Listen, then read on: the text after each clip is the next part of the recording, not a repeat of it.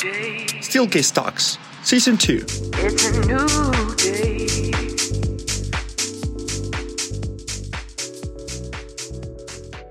Hola, ¿qué tal? Bienvenidos a un episodio más de Steelcase Talks. El día de hoy tenemos a una gran invitada.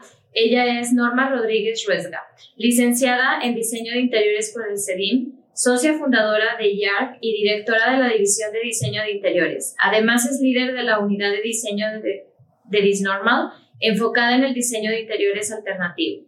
Sus soluciones de diseño se caracterizan por integrar el aspecto funcional con el plástico, logrando propuestas que van más allá de la estética, lo cual logra incorporar herramientas tecnológicas a sus procesos, tales como Revit y nube de puntos. Es autora del diseño de interiores de proyectos corporativos tales como Teleperformance Experience Center en Silicon Valley, Parker Industries, GE Services Hub, y oficinas corporativas GTM aquí en la ciudad de Monterrey, entre otros. Bienvenida, Norma. Un gusto tenerte aquí. Muchas gracias, Mirta. Qué bueno, Norma. Pues muchísimas gracias. Y me gustaría mucho que nos contaras, de acuerdo a tu experiencia, cuáles son los estilos de arquitectura más solicitados por los clientes en sus oficinas. Fíjate que más que, más que estilos hay tendencias. Este, es, es muy interesante cómo, cómo eh, los clientes ahora han entendido este tema de la atracción y la retención y ponen muchísimo más eh, atención a, a, estos temas, los cuales son muy importantes, obviamente. Y, y yo creo que es, te digo, un tema más de, de tendencias Definitivamente una de las cosas que, que buscan todos los clientes, especialmente los proyectos corporativos, son pues que los proyectos eh, tengan una, una tiempo de, duración, ¿verdad? O tiempo de vida lo, lo, más amplio que se pueda. Entonces buscamos mucho lo atemporal, ¿no? Eh, eh, procuramos ahorita que, que Em, en general sean los, los acentos los que den la intención de diseño probablemente y que todo lo demás sea un tema muy, muy neutro. Y otra de las tendencias ahorita que está muy, muy en moda es eh, el, el, tema de, de, poder ver todas las instalaciones aparentes, ¿no? Pero sin duda, este, la tendencia ahorita que, que, que reina es definitivamente el, el poder hacer sentir a la, a la gente que trabaja en, en, las compañías, pues un poquito como, como si estuvieran en, en casa, ¿no? Hacerlos sentir más cómodos, más, sí, más acogedor el espacio. Y yo creo que básicamente, pues eso, eso es lo que ahorita es, este, es lo que está funcionando, ¿no? Me llama mucho la atención, Norma, todo esto que dices y ¿Qué nos puedes platicar acerca de, hablando de todas estas tendencias y todo, acerca del diseño de interiores alternativo?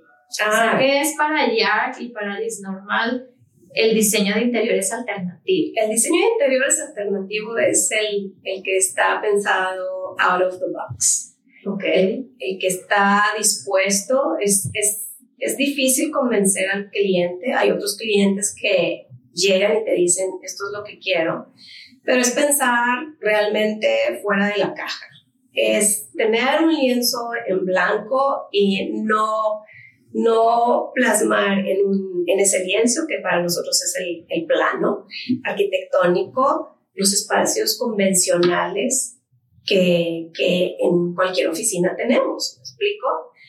Um, ¿Cómo, lo, ¿Cómo se diferencia? O sea, de un estilo tradicional a uno alternativo. O sea, ¿cuáles serían esos puntos de diseño que dices, este es mucho más alternativo que, que este otro que se ha venido viendo durante mucho sí, tiempo? por ejemplo, ahorita estamos en una sala de juntas en donde estamos dentro de cuatro paredes y dentro de esas cuatro paredes tenemos una, un, un, monitor, tenemos cancelería, etcétera, etcétera, ¿no? Entonces, hemos tenido proyectos en donde llega el, el, cliente y dice, yo no quiero estar dentro de, quiero una sala de juntas, sí, pero yo no quiero estar dentro de cuatro paredes, porque por favor no me haces esta, esta sala de juntas que pudiera ser una, un área abierta, pero que se pudiera cerrar a la vez, en donde podamos cuidar la, la acústica igualmente como si estuviéramos dentro de un espacio cerrado, pero no lo estamos así. Podemos hacer la divisi- las divisiones pues eh, con cortinas o con mamparas o con otros elementos, incluso hasta iluminación, que hacen que el espacio esté iluminado de una manera diferente a todo el resto de la oficina, ¿sí? Entonces, son, son proyectos muy interesantes, los menos, porque, porque te digo, no, no toda la gente está dispuesta a eso, no toda la gente se siente a gusto con, con eso. Y, y, y curiosamente, por ejemplo, hay clientes que quieren eso, lo logran, pero luego es, es más curioso todavía aún que las personas que trabajan allí Lo adapten. Exactamente. Eso, eso es lo más curioso. Que, o no lo más curioso, pero es- eso sería el reto, ¿verdad? Que Claro. para nosotros, para que lo, ellos lo, lo, lo, lo tomen y digan, sí, adelante, estoy de acuerdo con esto. Pero hay cierta, ciertas personas que sí son más reacias, ¿no? Y que dicen, no, yo sí quiero irme a un lugar y, y se van y están en un pedacito chiquitito porque quieren tener su junta este, en cuatro paredes, esto y lo otro. Entonces, eso sería más o menos para mí, ¿no? El que está pensado este, totalmente fuera de, de, De la caja. de la caja. Oye, Norma, y ahora con todo el tema de trabajo híbrido que todas las empresas, incluso nosotros mismos lo vivimos, ¿qué aspectos o características crees que son los más importantes para mezclar lo out of the box, lo alternativo, pero también el tema híbrido? Pues es que es el, el balance, perfecto. Yo creo que em, este, este tema del change management es, es básico para poder entender hasta dónde sí y hasta dónde no, ¿no? Conocer bien bien a tu cliente y que puedas decir, tiene que haber el balance perfecto, hasta dónde le voy a, hasta dónde puedo jugar con, con lo tradicional, como, con, o, sí, con lo tradicional, como con, lo híbrido, lo, lo, lo, lo, lo del estar trabajando remotamente, venir por ratitos, ¿no? Entonces, es, es conocer básicamente el, el, bien el proyecto, más bien al cliente y todavía aún mejor al usuario, porque el cliente puede pensar el, el equipo clave que lleve el proyecto, puede pensar que entiende bien, bien, pero realmente el usuario final, No lo, no lo usan. exactamente. ¿Y consideras tú que el mobiliario en conjunto con la arquitectura hacen como ese complemento de colaboración? Definitivamente sí, mierda. Definitivamente sí. Y no es por echarles una flor ni nada de nada, ¿verdad? Pero los, el, el tipo de mobiliario que ustedes nos ofrecen ahora, hijo, está pensado para eso. Ya, realmente ya no ves, sí existen ciertas líneas, pero ya son las menos que, que buscan esta división y que se sienta, que se sienta que estoy separado de, de, de este y del otro, pero realmente ya la percepción en el diseño ya no es, ya no es, ya no es igual. Ya no es la misma. Sí, ya no es la misma. Y en tu perspectiva como diseñadora de interiores, ¿has visto alguna evolución en cuanto a la conceptualización de los espacios? Hablando de, sí, ya temas como más alternativos, pero ¿qué es lo que ha marcado como esa tendencia de decir, ya no es la oficina típica, sí las salas de juntas, como bien mencionas, que rompen con los panoramas normales, pero existen otras claves de diseño de interiores, o sea, hay otros puntos que digas antes a lo mejor no había biofilia en las oficinas o antes no había que, que ahora ya se acostumbra como más de tener en cuanto a diseño de interiores. Bueno, eh, sí, definitivamente lo, lo, lo que mencionas es, es, es, muy importante y básico. Eh, mucho, muchos de estos elementos y nuevas tendencias otra vez este, tienen que, que ver con, con, el deseo de, de, de, aprender por parte de uno como, como diseñador.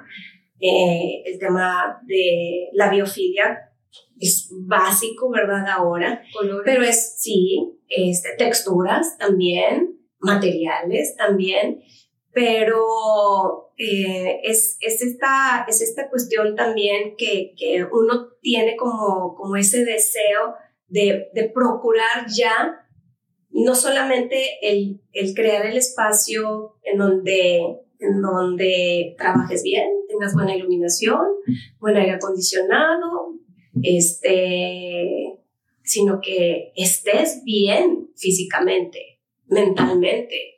El well-being ahora es... Sí, ergonómicamente también. Totalmente. Y, y más porque, porque afortunadamente este, y qué bueno que, que, que, que, que esto es, es, es, ya un must, el que todos tus, tus, tus espacios tienen que ser para todo el mundo, para el que escucha bien, para el que escucha mal, o tiene limitaciones en la vista, o tiene limitaciones en el habla, o en la movilidad. Entonces, todo esto ya es, este, es, es algo que tiene que ser como un must, claro. que se tiene que cuidar.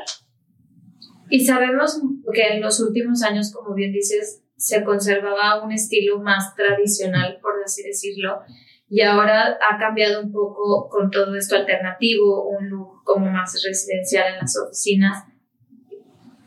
¿Cuál es la razón que tú crees que se está haciendo este cambio y se están rompiendo como estos paradigmas? O sea, ¿de qué manera crees tú que la pandemia o lo que vivimos hace un par de años influyó en todo esto? pues todo.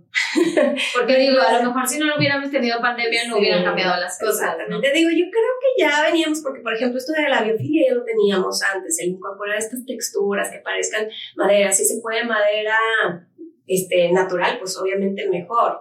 Ya como que íbamos rumbo a esa, a esa este, onda más, más...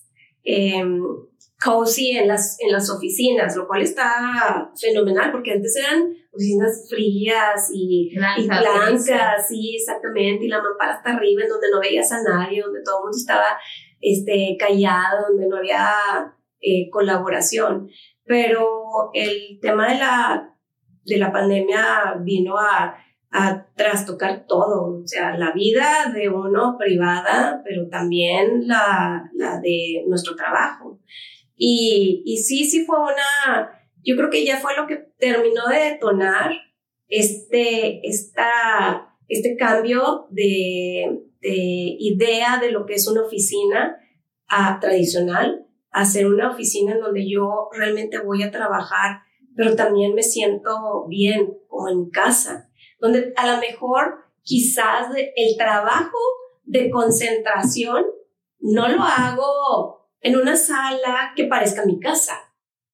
Ese, ese, espacio lo, lo, uso más como para un trabajo en donde necesito estar relajado, este, donde puedo tener momentos de contemplación, esto y lo otro, y el trabajo lo hago en, en, en pues un cubículo que esté medio abierto, medio cerrado, pero, pero sí ya tener el espacio en donde puedo ir y sentarme y sentirme que estoy muy cómodo y pasar ahí pues no a lo mejor una hora, horas enteras, cambiando de posición, cambiando de, del sofá, me paso a la silla, de la silla me puedo inclinar o me puedo hincar y trabajar en el piso, en, en la mesa de centro del espacio en donde estoy, pues ya... Sí, y un tema también de colaboración, ¿no? O sea, el ver a la gente también que está ahí trabajando, resolver verla, problemas. Exactamente, verla, poderla tener, oye, te puedes venir aquí tantito, ay, sí, y ahí te quedas.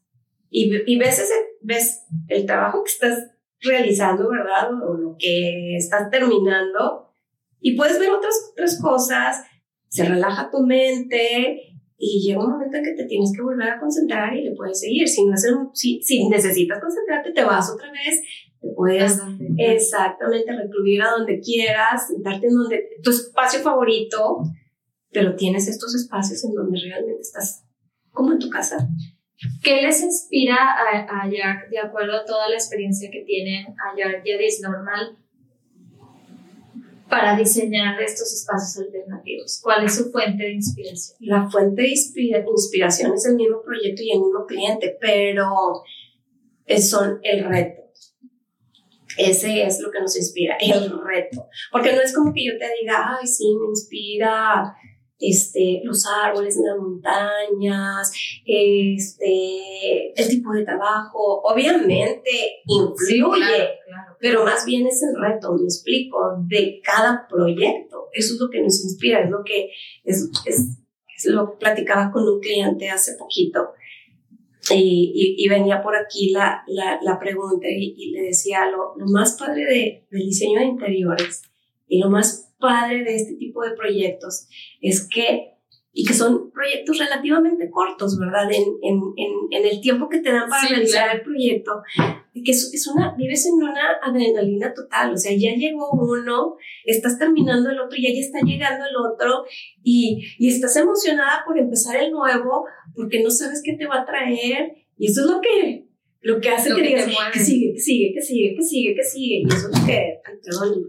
y eso es lo que finalmente este, nos inspira, ¿no? Además de hacer el proyecto que la persona había estado soñando tener. Claro.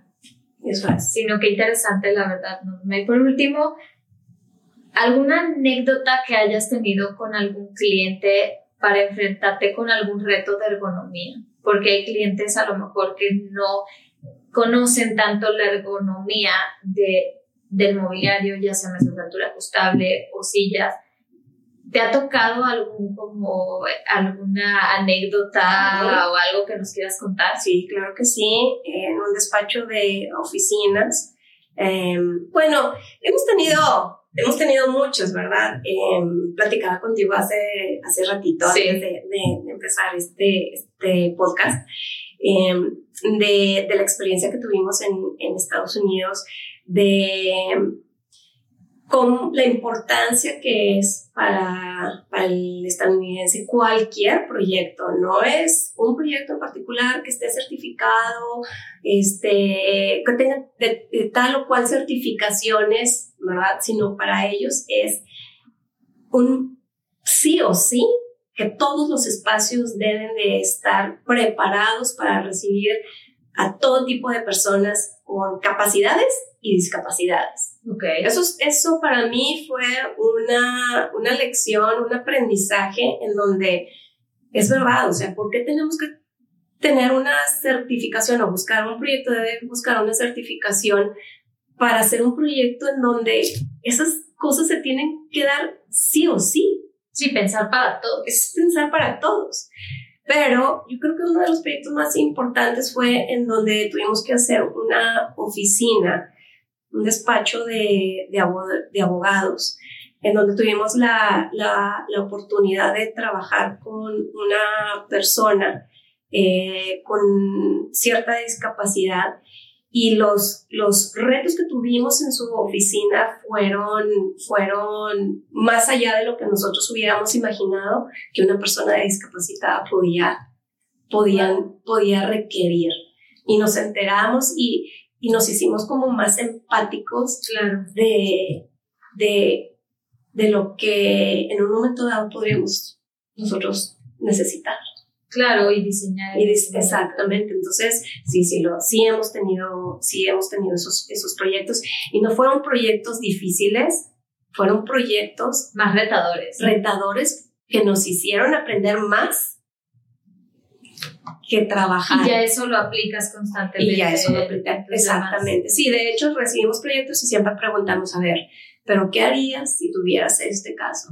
No, pero es que no, pero lo puedes tener.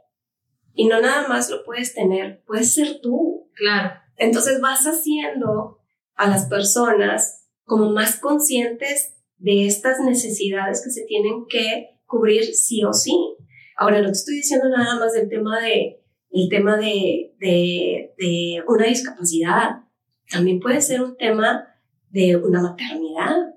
Claro. O sea, ¿cómo haces que una mamá be a los ocho meses de embarazo siga llegando a la oficina, sentándose ocho horas en su silla y que esté cómoda?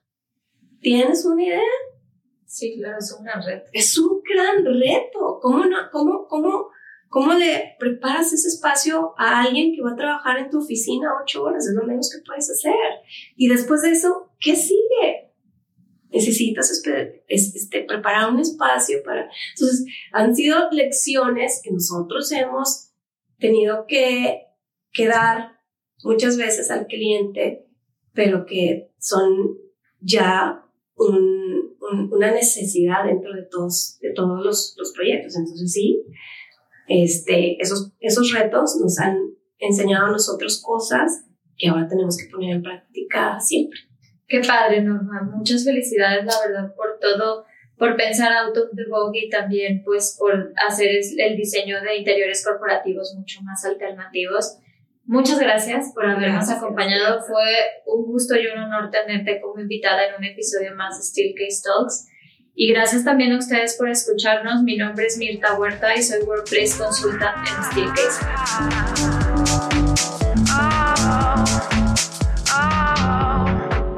A new day. It's a new day.